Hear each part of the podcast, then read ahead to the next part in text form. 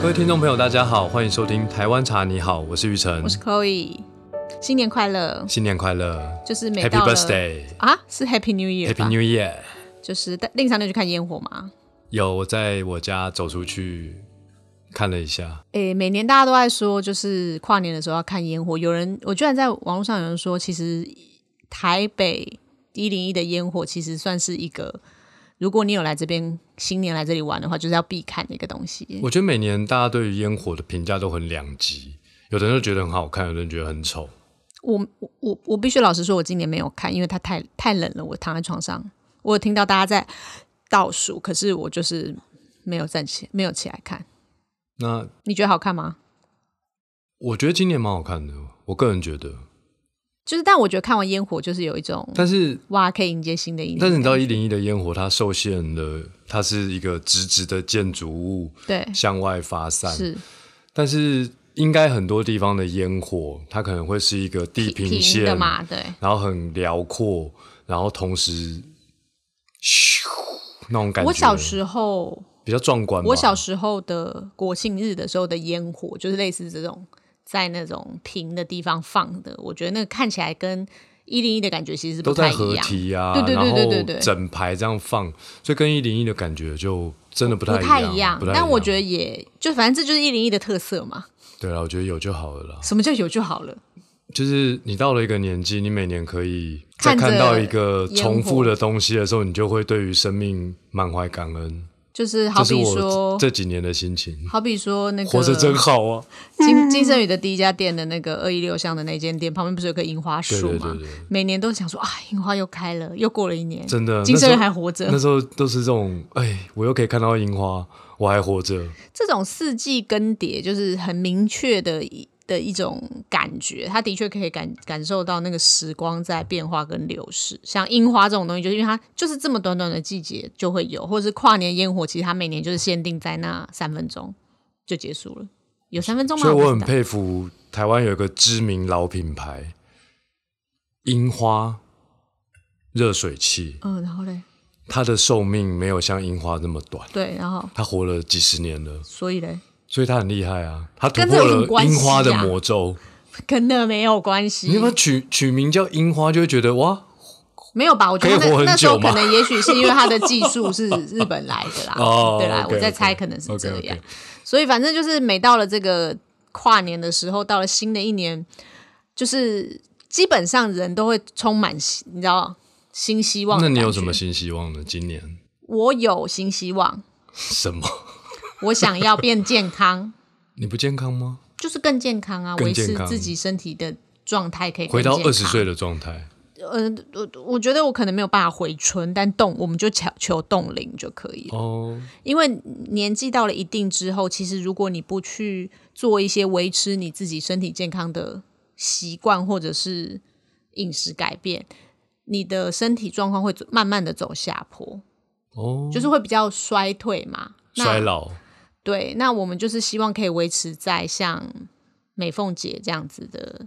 冻龄的感觉你。知道刚刚你在讲话的时候，你的生命又流失了好几秒了吗。是啊，可是我们不要在意实体年龄的流逝嘛，我们要在意哦的是身体年龄嘛。 OK，OK 就是你去量那个就身体健康检查的时候，实际年龄几岁，体年龄比较重要，你知道吗？那个应该都是那个吧，参参考考啊值吧。但是哦对至少有参考值嘛。是是如果你今天假设你实际年龄四十二岁，令上四十二岁了嘛，你体年龄显示哎你二暴十露八，了我的年龄，每个人都知道你年龄。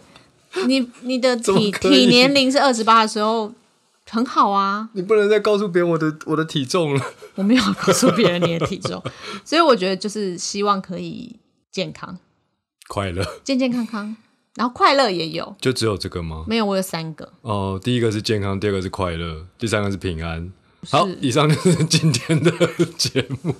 啊。第一个是健康，然后呢，第二个第二个是呃，有点类似快乐，好烦哦。就是我想要维持心心理的平静，而就会有快乐的心情嘛，这种感觉。那你要怎么做到维持？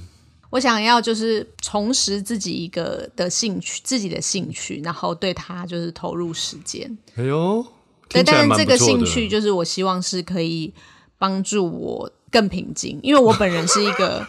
就是你知道啊，比内心较哎很澎湃的人。嗯，就讲话也蛮澎湃那的。你现在已经有想到什么重拾的兴趣？有啊，我想我很喜欢做手手作，就是哦编织啊、刺绣啊这一类的。哇，刺绣嘞，讲到刺绣是不是有点夸张？但是我我以前织是毛线？对对对编织，哦我喜欢这件事。那这件事情就是看似是一个重复的动作，那它是不是就是会让你身身心比较 calm？你有想 down？过采水果或者是割羊毛这种，就是可以很适合去澳洲打工？那可以赚钱，可是我现在想的是，我在家里就可以，啊在家就可以零碎时间我就可以做。那想要持续的做这件事情，然后看可不可以获得一些心灵的平静。有吗？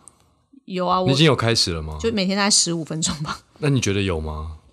就是在打毛，我有在催眠自己，在打毛线的过程我有中，在催眠自己，哦，就是你做这件事总比你划手机消逝的时间来说，你可以获得一些心情上的平复吧。就它的资讯量没那么庞大，我希望可以获得一些平而静且的时是间，一直重复。对。对对对。哎呦，听然起后来或许蛮你不错你的。你做出来的东西，你可以送送人，你可以留下来，就是可以有是会有成就感，它是有成品出现的。成品最近才消失了一个新没的店，关系，它常常出现很多新的店，但我说的哦就是它会有一个成果，好比是一个围巾、帽子、手提袋之类的，哦，它就会有东西可以出现。就听起是来蛮不错。那第三个愿望呢？第三个愿望是。说来很惭愧，就是我希望可以增加阅读量，书籍对还对对，是书籍的阅读量。那你会选择纸本书还是电子书呢？我目前是选择纸本书啦，哦，哪方面的书籍？你有想过吗？我没有想过，我只是想要先增加阅读量。哦，我希望可以广泛的想要我那个时候想要读什么，我就把它读那完。你最近看的一本书是什么？《我最近看的那本书叫什么呀？铃芽之旅不是《铃芽之旅》，》，我台湾茶你好，不是。我之上一本看的是《蛤蟆先生去看心理医师 那》，是什么东西？就是一个英国畅销的心理心理学的书。是小说吗？不是，哦不是不是不是，他是呃，他是有点像是在写故事，可是他是写里面的一个主角，他叫他是蛤蟆嘛，然后他去看心理医生，可是其实他是把心理学的概念跟心理治疗这件事情，就是放在那本书的每一个篇章这个故事里面。我记得你最近还跟我分享了一本书，蛮有趣的啊，就是一个瑞典哦，人生最最后的哦，你可能我可能是错的，就是哦好像是一个北欧的森林僧者，他就是去出家了，一个对北欧人，对他去出家，他出家了十几年之后，他回到他又还俗了，嗯，然后还俗之后，他嗯、就是得了一种疾病，就是所谓的渐冻症，然后他就把他的所见所闻跟他自己心里想法，对于这些出家就是跟佛的接触嘛，然后跟他回来还俗之后。遇到的所有，不管身心的所有状况，他把它写下来，然后分享给阅读的这些读者。因为其实他们自己在修行的时候，就是修行自我。可是他当他分享的时候，其实他就是把他学到这些东西，可以跟众人分享。对啊，我觉得你那本书也蛮好看的。真的，我觉得你这三个愿望都很我跟你讲，我觉得写愿望下来，就是有一种觉得自己应该要能够实现。因为你这三个愿望就是虚实整合，你知道吗？我们追求身心灵的平你衡，看健康其实就是一个很很实际面的嘛，就是很实体的。对，因为我们最能够感觉到的东西其实就是我们身体，对不对？对啊，然后所谓的平静啊、快乐，这比较呃心理层面的。虚幻一点，但是它又很真实，对吧？那阅读，然后又会带你可能进入到更多呃思想上的提升吧辽，或阔是学到别人的对智对慧。对对对我觉得就是想要知道更多事情，可是我希望是透过阅读。我我自己第一次出完第一本书的时候，我的感觉就是哇，我只需要花三百块就可以买到一个人一个很有系统整理出来的，就是他花了很多时也间许去写的它东是西，故事，也许它对是想法。那当然大不大多一定是分享。我就觉得其实看书真的是一个很便宜的成长。我会这样想，是因为我其实我也蛮爱买书的，就是你常常去逛书店的时候，你翻一翻，你就会觉得这本书你好像想要看，可是到最后我们。最常做的事其实是划手机，我我我我就是很诚实的说，但是可我觉得其实床头或者是书柜上摆了超级多的书，其实有的可能只是觉得当初很想要看，可是你没有去，没有没有真的去看，就很多嘛。我相信令赏也也有一些买了，其实并不一定有时间看的书。那我会觉得说，哎，那既然是这样，我就把这件事情想办法变成一个习惯，因为你定了一个目标，不要定的太难，就是不要太多个。我不写我想做的一百件事，我不想写这种东西，我就写三件事情。我们现在在收听《台湾茶你好》的各位听众朋友，都是没有在划手机的，他们在用他嗯开的车耳朵听我们的分享。对，但我觉得手机这件事情，其实我觉得它就是一个，你你是一个工具之外，现在就是资讯很庞杂嘛，你资讯来的越快的时候，它其实留在你的脑子里的会越短。所以我会觉得，如果我我应该我不是说我就不划手机，而是我要有其他可以吸取知识的方式，让它可以留在我的脑子里。真的可能更阅读是久很棒的，就是更久的这所种以感觉。诚挚呼吁各位听众朋友，除了 听台湾台茶湾你茶好你之好外，，还要看台湾茶你好，以及金圣宇的台茶革命，里面其实有很多我认为就是很简单易懂的哲理。所以你知道我今年的希望是什么吗？二零二四年，不知道我还没有跟你请教。我最大的希望就是我可以把我从茶身上学到的东西，其实我慢慢的都觉得它很多都是人生的哲理，嗯，然后用各种可能性跟大家分享。是，你知道我在念书的时候，有一次我去亲近农场，嗯，然后当然是去玩，可是因为亲近农场那边就有卖很多茶，对，然后我就去一个呃类似他们那种推广中心，然后就坐下来喝茶。然后当然啦，因为那个大姐，我想那时候也大概五六十岁了。然后她说：“哇，年轻人，你喜欢喝茶？”我说：“对对对，我喜欢喝茶。”她说：“很好啊。”就开始泡茶给我喝。然后呢，呃，她就看我就是喝的时候，可能露出了很多困惑的表情。她说：“怎么了？这茶不好喝吗？”我说：“我其实也不知道好不好喝，我觉得喝不太懂。然后你知道那时候他给我了一个答案呢，我从二十几年前记到现在。他跟我说，古人说“开门七件事：柴米油盐酱醋茶”。所以呢，既然它是开门七件事，首先你不要把这个东西想的这么难，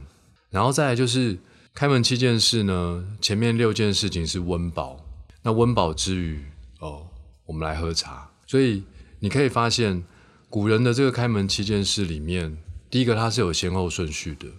你必须要先让你自己温饱，把自己过好。但是如果只是把温饱的事情解决了，那人生或许就少了一些些冒险啊、梦想啊、理想的追求啊，或者是更多可能性的产生。哦，所以第一个它是有先后顺序的，然后第二个古人认为的人生，其实它是有很务实的，但是也有一些理想性的。对，然后这个东西，其实在我后来开始在金圣宇的这个定位的时候，对我有很大的启发，就是我始终把茶的各种呈现方式，都是锁定在温饱之余，然后大家可以用一个更有质感的方式，让这个东西提升我们的生活。它可能并不是满足我们的生活必须的状态，但是一旦你呃感受到了这个金圣宇的一些茶体验的时候，我相信它可以对于大家的生活有一些启发跟提升。这是我在二零二四年很想做的一件事。嗯，我觉得刚刚令场分享的那个柴米油盐酱醋茶，其实我觉得可以这样用用，就是另外一个角度去解释它，就是。最近天气很冷嘛，就是只只要温，就是柴真的好重要， 就是要烧烧柴才能煮饭啊，跟让家里变得温暖嘛。那米就是要能够饱，那油盐酱的话，其实就是醋，都是给这些东西一点滋味嘛，就是给它一点滋味，不一样的变化。除了本来只是吃饱而已，它可以有饮食上的变化。那最后茶这件事情，我觉得它就是提升到一个身心灵心灵的感受。一者一者是可能可以给你一种闲适的感觉，二者是你可能可以在喝茶，不管是跟家人朋友喝茶的时候，可以有一些呃聊天分享，你可能可以呃天马行空，你可以做梦，你也可以去谈论你未来想要做的事情，可以设定目标。其实它背后是有比较多的意思在里面。我们是完全不 re 稿的嘛，对不对？我们从来没有在录任何一集 podcast 之前有对过稿，但是你知道你刚刚讲的新年你的三个愿希望望，完全可以透过一杯茶来解决。第一个喝茶是绝对百分之一千万可以提升健康的，是啊，没错，第二个是喝茶绝对可以带给你内心的宁静的，是第三个是喝茶的时候，透过每一次喝茶的一个些微的差异，你会感知会变强。嗯哼，感知变强的同时，其实你对于你呃五感六觉所接收到的都会提升。其实某种程度跟你阅读完一本书带来思想上的刺激有异曲同工之妙。嗯，是啊，所以我就跟你说，你就多买金圣月的茶就好了，我有啊，我每天都有喝，真。的。但是就是说，我觉得到了令赏刚才讲你的新年新希望，就是想要透过你自己对茶的感受跟这些学习，然后希望在二零二四年的时候可以分享，透过各种形式分享给更多的朋友们。对啊，这是你的第一个愿望，第一个愿望，第二个是第二个是在呃这一趟旅程，因为常常我觉得我的创业过程就是一个茶的旅程，从我大学到现在也经过了 二十多年了，就是这一趟茶旅程，除了茶教会我一些事情，当然也有一些呃偶然间的发现，然后一些想法给予我有很大的帮助。像因为我做 podcast 节目嘛，所以我呃不定期都会收听一些其他呃有趣的 podcast 节目。那有一天那个演算法可能就给了我一个圣言法师的 podcast 节目，圣元法师可以说有趣吗？我不晓得诶、欸可能那个演算法觉得我很需要吧。是 对，然后然后我就从圣严法师这个生前的这些录音的内容里面，我从《金刚经》就开始听了，然后听着听着，反正迷迷糊糊的、懵懵懂懂的，大概就。甚至不能说一知半解，大概也就百分之一的理解，但是我就记得了圣严法师其实在这个节目在讲《金刚经》的过程中，他不断的强调了呃《金刚经》里面的一句金句，哦，就是八个字：“凡所有相，皆是虚妄。”然后我就一直记得这句话。那这句话到底什么意思呢？就是说，呃，凡所有相的相，就是相信的相哦，它的破音字是相。你可以把这个相哦理解成我们人生在世所有面对的一切的人事物。哦，那皆是虚妄呢？当然，就是虚妄到怎么解释呢？你可以把它理解成，所有你看到的这些人事物，它是虚妄的。那虚妄就是短暂的，不是永恒的，会发生改变的。就是不会长久存在的。对，不会长久存在的。好，所以圣人法师说，哦，当你有一些烦恼的时候，你就赶快想，凡所有相皆是虚妄。为什么呢？哎，你这个烦恼的事情，它也不会一直存在嘛。然后你的心里面的那个结，哦，可能慢慢就松开了。可能有时候心可能塞住了，但是慢慢的就松了。那如果你发生了一些很害怕的事情，哎，凡所有相皆是虚妄啊。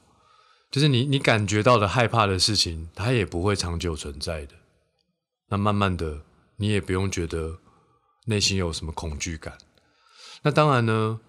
呃，当你发生一些很快乐的事情、很美好的事情，哎，你也不要太高兴了，因为它也不会很久存在的嘛。所以慢慢的，我就发现，哎，我虽然没有从头到尾看过《金刚经》很多次，但是我就一直把这句话记得，然后这句话就一直记在心里。好，不管我发生了什么快乐的事情、不快乐的事情，想要打小孩的时刻，各种好的、坏的，哎，我都一直想这句话。然后慢慢的，我就觉得，哎，我的生活，呃，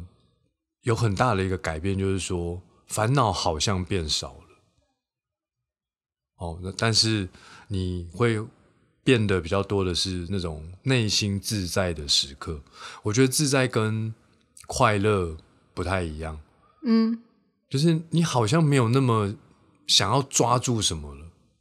就无就是对无无因为入而不不在什么状况之下，你都无入而不对自你，得，因为你原来可能会觉得，我就要紧紧的抓住，我就要紧紧的控制，我执就要着执着我，就要把那个东西好好的做到，那你可能就会下一步就开始产生了烦恼。但是事实上呢，就算你有我好想要做到，我好想要达成的那个心，也不代表你一定会做到嘛。嗯，我觉得令赏刚刚讲到这边，就是很多现现代大家不常常会说佛系做什么，佛系工作，佛系念书，会是把这个所谓的繁琐的像皆是虚妄，用一个比较懒惰的方式去解释，就是说好像佛系是一个不在意、不在乎。其实，如果你认真的去听刚刚令赏说的摄影法师讲的这个东西，其实它是其实有点像是不执着，就是你当然是可以认真的去做这个工作，可是如果在这个过程中，哎，到后面结果不管是好还是坏的，你不那么的觉得啊，它有总它它会过去的，那我再继续再做下一件事情就好了。对它，它不是要让我们变消极，但是它可以让我们变得自在，比较少烦恼，比较多自在。然后我觉得从我去年吧，大概听了大半年了，那《金刚经》听完之后，他会继续的放别的，放别的经嘛，就一直听，一直听，一直听，一直听，哎，好像真的有比较自其在一点。实都在讲同一件事啊，真的，差不多都是一样的事情，只是换句很多句话来说，真的不同的 sample 就是举不同的例子来解释这件事情。对，所以其实呃，我觉得各种宗教信仰它都有很值得去呃欣赏的地方。是就说各位听众朋友，也许你并不是佛教徒，但是也许这句话对你来说会是有帮助的。它跟宗教并不一定有这么直接，它是一种思。想上、一种想法、一种转念的方法。是啊，因为你在所谓他们修行的过程中，你就是会遇到烦恼，起烦恼心嘛。真的，那你怎么？时时刻刻都在烦恼啦？就即便你不修行，你在人生的路上，你就是会一直烦恼。对那对人对不是都是追求想要不烦恼吗？对那你想要不烦恼，他就告诉你这句话，你要怎么不烦恼，对，这样或是然后减因少为烦恼。我也蛮多创业的朋友，因为我有加入 AMA 嘛，台北摇篮计划里面就是一大堆的这个创业者、创业家。那呃，我必须要讲，其实老板的烦恼都蛮多的，因为他们每天可能要决定好多好多事情，然后他可能月底又要去烦恼薪水、货款方方面面的这个呃费用成本的事情。然后，当然在这个过程中，大部分我我的这些老板朋友们，他们都处于一个高度担忧，然后好像随时都如临深渊、如履薄冰的状态。然后最近我遇到他们，我就跟他们分享说，当然了，也也因为前几年我妈过世了，所以在我妈过世之后，我开始把我自己的呃生命的目标，从一个我只看得到业绩的成长或者是获利的成长，转变成我应该要让我自己的生命的目标变成少一点烦恼，多一点自在。也许就是这样的一个心情的转变，然后演算法才告诉我说：“哦，那你需要听《金刚经》，就跳出来给我听。”嗯，大概就是这样的过程。然后后来我就跟这些老板朋友们分享了我的这些心情之后，他们也觉得说，好，他们也要把他们的生活的目标、生命的目标，从只看得到数字的这件事情，哦，然后也许百分比的调整，还是要多多追求自己。生活少一点烦恼，多一点自在，这件事情其实我觉得蛮重要的。对，对，就会比较趋近于就是所谓的涅槃嘛， 也就是你心里更自在，你会离苦得乐嘛。对，所以呃，二零二四年就谢谢一直收听我们的听众朋友，我们的内容，然后我们会继续更用心的做节目。除了讲茶之外呢，当然我在茶的这件事情上面，我也学到了很多东西，然后我也觉得呃，常常我在呃不同的地方我写的东西，最后我都是希望。呃，大家因为一杯茶，每一天可以过得比昨天更好，那很多时候这些这句话是出现在信件里面，那我希望呢，在二零二四年，我可以好好的把我的内容做得更好。然后你用收听的哦，听到了茶本身的内容，或者是茶延伸出来的人生的哲理，我都希望你因为我的节目哦，每一天可以过得比昨天更好。以上就是今天的节目，我是玉成，我是 Chloe，大家拜拜，拜拜拜。